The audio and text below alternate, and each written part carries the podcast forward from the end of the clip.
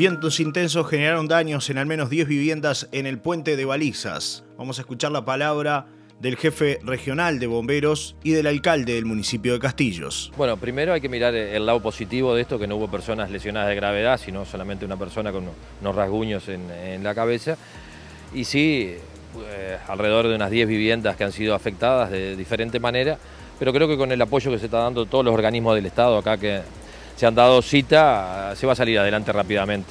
El municipio trabajó rápidamente, llegó acá con camiones, con equipo, con, con personal. Es decir, que desde anoche estábamos alertados desde el SECOE, del intendente municipal Alejo y de, y de Valentín, de que estuviéramos preparados para dar una rápida respuesta si acontecía algún evento de este tipo y por suerte hoy temprano ya con todo el personal municipal de, de Castillo está trabajando todo acá. El municipio le va a dar eh, apoyo a toda la persona que carenciada o que no, que no tenga sus medios.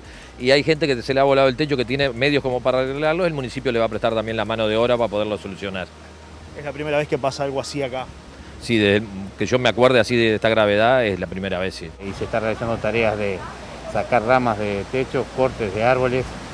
También este, se incrementó con el apoyo de personal del batallón, con 11 funcionarios que están trabajando en un sector eh, establecido para sacar ramas y sacar este, gajos que están por caer sobre casas y también eh, la presencia de personal de la Intendencia y de la comuna de Castillo trabajando para lo que es eh, todo el desastre que, armó en este sector de, la zona de Rocha. ¿no? Más información a nuestro podcast en Spotify, La Paloma FM y en lapalomadiariodigital.com.